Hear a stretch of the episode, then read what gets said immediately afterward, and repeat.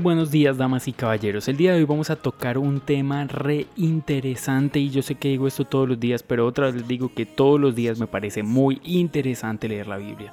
Versículo 11 dice así, manantial de vida es la boca del justo pero violencia cubrirá la boca de los impíos. Segunda vez que leemos este mismo, esta misma comparativa ¿no?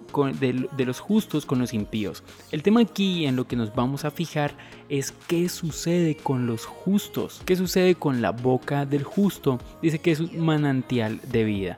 Recuerden ustedes que esto está escrito en un contexto oriental y en este lugar o en este entorno el agua escasea. Así que cuando se habla de un manantial, fíjense ustedes por ejemplo, Jesús le dice a la mujer samaritana, yo soy el agua de vida. Están hablando del agua como algo muy importante para la vida. Y eso no es extraño para nosotros. Todos nosotros de hecho tomamos mucho líquido, mucha agua todos los días. Nadie podría vivir mucho tiempo sin consumir agua el tema interesante aquí es que dice, el justo tiene una boca que es bendita, es decir, nos agrada escucharlo, queremos estar cerca del justo porque habla bien.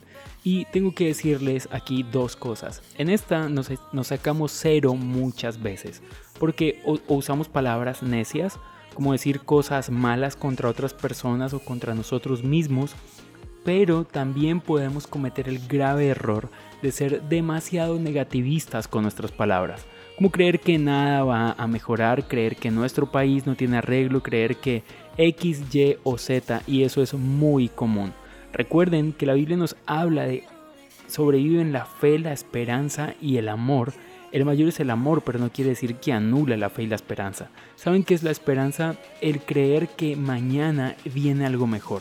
Así que cuando hablamos de manera negativista, ya sea de nuestro país, de nuestro trabajo, de nuestros padres, de cualquier cosa, estamos siendo un injusto y la gente no va a querer escucharnos. Si podemos resumir el devocional del día de hoy en un solo consejo muy práctico, sería habla de tal forma que las personas quieran estar contigo, que las personas te quieran escuchar, pero sobre todo porque tus palabras transmiten vida, transmiten alegría, transmiten los frutos del Espíritu Santo.